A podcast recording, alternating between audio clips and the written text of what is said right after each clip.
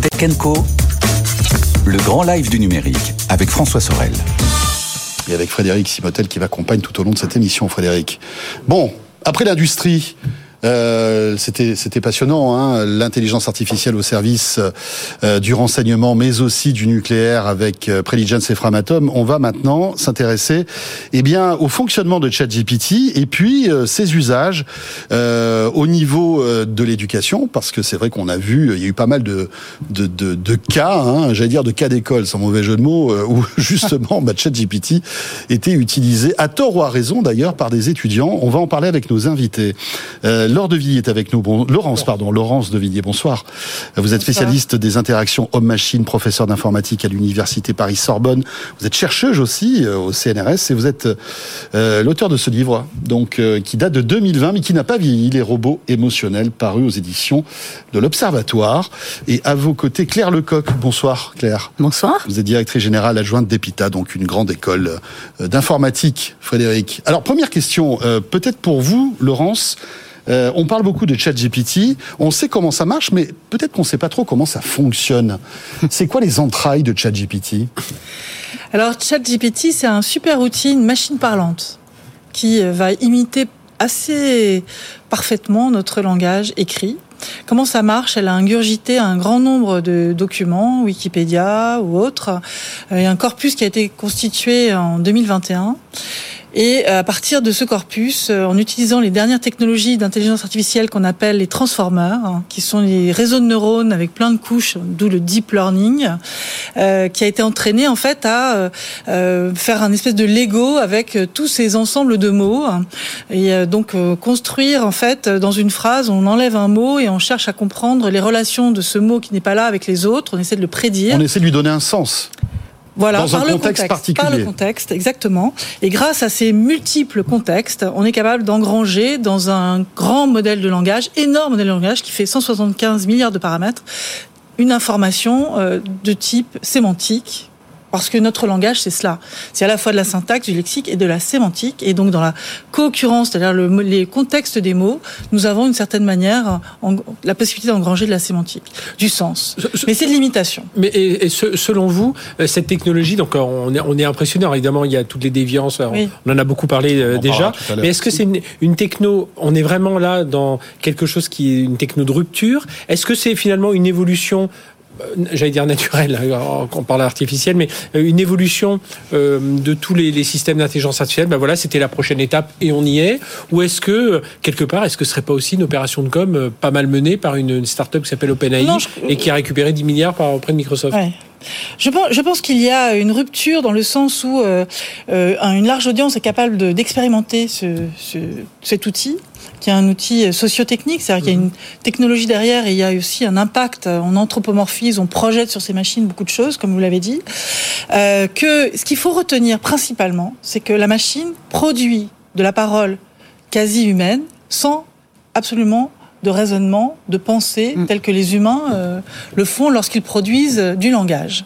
En Donc gros, excusez-moi, je vous coupe, mais nous, quand je réponds euh, à une question, ou quand vous répondez à une question, vous comprenez ce que vous dites, et d'où la pertinence de la question. Exactement. ChatGPT ne comprend rien. Ne comprend pas. En fait, il n'y a pas de compréhension, parce que ça, c'est propre à l'être humain, Exactement. en quelque sorte. Mais malgré tout, Alors, ça fait la blague ça fait en fait, euh, la, ça permet de produire une séquence de mots qui est la suite de ce que vous venez de dire en gros. Oui. Mais alors j'ajouterais quand même qu'il y a une deuxième couche dans le chat GPT qui est le côté interactif et le côté euh, dialogue. Oui, ouais. Dans le dialogue, euh, il y a une autre phase d'apprentissage qui permet en fait de modifier la façon dont le système répond en fonction de ce que voudront euh, bien avoir des personnes qui l'ont testé. Donc il y a une, une adaptation, si vous voulez, à ce niveau-là, plus le fait que lorsqu'on lui parle, on va enchaîner peut-être plusieurs questions et il va se servir finalement de cet historique pour affiner son propos également. Mmh. Donc ça lui donne un air intelligent qu'il n'a pas du tout. Il n'y a pas cette abstraction, ce raisonnement conceptuel et donc en aucune manière euh, il va contrôler ses propos. D'où finalement de temps en temps des propos complètement hallucinants, de pas du tout de la vérité, hein, mm. de, de, la combinaison de mm. mots euh, qui proviennent de ces séquences et qui sont en fait le résultat d'algorithmes, de calculs et qui sont en aucune manière quelque chose qui est semblable à nous. Donc c'est compliqué de comprendre le statut euh, de cette parole inhumaine, si on veut, et de savoir qu'est-ce qu'il faut faire. Et pour moi, pour moi, il faut absolument encourager l'école à se à travailler sur le rapport à la vérité, à la désinformation, grâce à cet outil qu'on a dans les mains, qui fait encore plein de bêtises, euh, qui a des capacités de d'imagination entre guillemets, euh, c'est-à-dire mhm. d'hallucination, de produire des choses qui, qui, ne sont pas une réalité, de la fiction, et en même temps à laquelle, auquel on va demander aussi des connaissances. Il ne sait pas manipuler ce qui est de l'ordre de la de l'imaginaire ou de la connaissance. Il fait pas la différence du tout. Mhm. On voit bien là euh, cette problématique de mieux comprendre comment sont faits les systèmes, ces systèmes euh, qui moulinent énormément de données et qui vont produire une parole qui est quasi humaine. Il faut absolument s'en méfier et en même temps, elle va pouvoir nous aider. On le voit avec la traduction automatique DeepL, c'est formidable à utiliser. On pourrait utiliser ça aussi pour élargir le scope en imaginant que ce système va chercher énormément d'informations qu'on n'a peut-être pas facilité à trouver sur le net. Mhm. Et donc, derrière, il faut apprendre à avoir une, un discernement par rapport à ce qui est faux, ce qui est vrai, ce qui peut être intéressant, ce qui peut pas être intéressant. Et je pense que l'école a quelque chose à jouer sur cet apprentissage. Claire, à vous. Qu'est-ce que, quelle est votre réflexion sur euh, alors en tant que directrice générale adjointe d'Epitas, c'est étonnant parce que vous êtes un peu des deux côtés. Finalement, vous vous créez l'informatique, enfin vous vous enseignez l'informatique à vos élèves, et puis d'autre côté, vous êtes confronté à ce produit qui est purement créé par de l'informatique en quelque sorte. Mais comment vous le comment vous l'appréhendez? On n'y est pas confronté. Euh, moi, ça me fait penser à des vieux débats où euh, on nous disait dans l'enseignement, on est confronté au MOOC. On, même, on, était même confronté au web. Euh, c'est immense masse. La machine à calculer. Enfin, je veux dire, toutes les révolutions nous confrontent dans l'éducation. Dans l'éducation, l'imprimerie nous a confrontés aussi à, ce qu'était l'éducation. Donc, on n'est pas confronté à ça. Il, euh, je, je, je, suis assez euh, sidéré euh, par certaines écoles qui disent on referme tout, on interdit. Non, c'est un nouvel outil euh, c'est un outil très compliqué, effectivement. Euh, je vais revenir euh, sur ce qu'a dit Laurence. C'est un outil très compliqué parce que il amène les étudiants potentiellement sur des voies complètement erronées. mais, mais c'est un outil qu'on doit intégrer dans la formation qui qui est qui enrichit, qui augmente le raisonnement, qui peut amener de nouveaux éléments. Mais il, enfin se, confronter à la technologie est, une ineptie. Enfin, je ne peux pas diriger une école d'informatique et me dire que je vais me confronter à la technologie. Pour vous, c'est un outil qui peut, un nouvel outil. Voilà, qui peut donc augmenter l'étudiant, mm. lui faire gagner du temps. C'est ça C'est intéressant parce que justement, on va écouter un, petit extrait d'une intervention de Sylvie Rotaillot, qui est la ministre de l'Enseignement supérieur, et qui est d'accord avec vous finalement.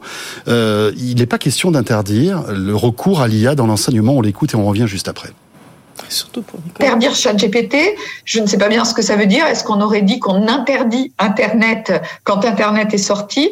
Par contre, dire que ChatGPT utilisé ben, dans un cadre d'examen dans lequel on base avec la confiance de l'étudiant l'apprentissage, eh bien là, c'est considéré comme une tricherie. Oui. Après, interdire ChatGPT, je pense que personne ne va l'interdire, mais on va apprendre, on va l'utiliser, euh, je dirais, comme beaucoup d'outils. Il n'est pas question aujourd'hui de faire des circulaires euh, liés à ChatGPT euh, au niveau national et du ministère.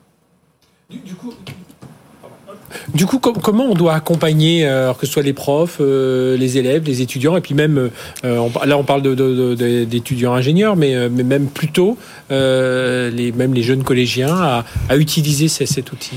Alors, je vais faire un tout petit peu de théorie de, de, de, la pédagogie. On peut par exemple utiliser les taxonomies de Bloom qui nous expliquent les euh, grands six niveaux de compétences.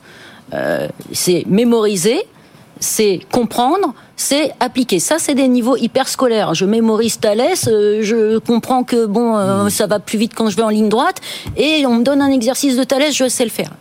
Mais Bon, c'est pas ce qu'on mobilise dans nos, dans nos métiers. Mais même là, ChatGPT pose un problème. C'est-à-dire que euh, ChatGPT mémorise, mais quand il restitue, il a des biais. C'est-à-dire qu'il va renforcer euh, en fonction de, de, du contexte dans lequel on travaille, et il va nous priver d'un certain nombre d'informations. Donc dès ce premier stade, il y a un problème. Si on ne fait que du chat GPT, euh, on, on, va se renfermer sur des pensées. Enfin, la, la Terre serait toujours plate hein, si on mmh. était en chat GPT.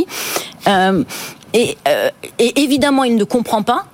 Euh, et, et, il met, il met pas en application. Alors pour ce qui est de évaluer, de créer, de analyser, n'en parlons pas. Mais il, mais il donne l'illusion de le faire. C'est-à-dire que si je demande effectivement à, euh, je vais prendre une métaphore, mais si je demande à ChatGPT de me construire un immeuble, j'aime bien les métaphores, euh, les architectures, ça marche bien.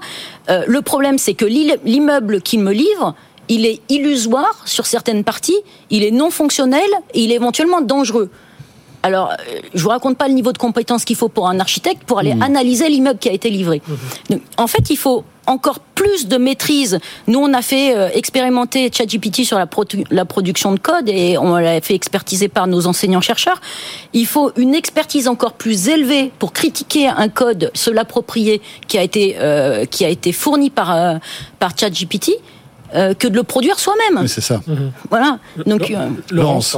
Oui, je crois que c'est important d'aller plus loin dans l'évaluation de ce système pour tous. C'est bien l'expliquer et la faire, le faire expérimenter avec cette connaissance euh, des, des biais qu'il peut y avoir.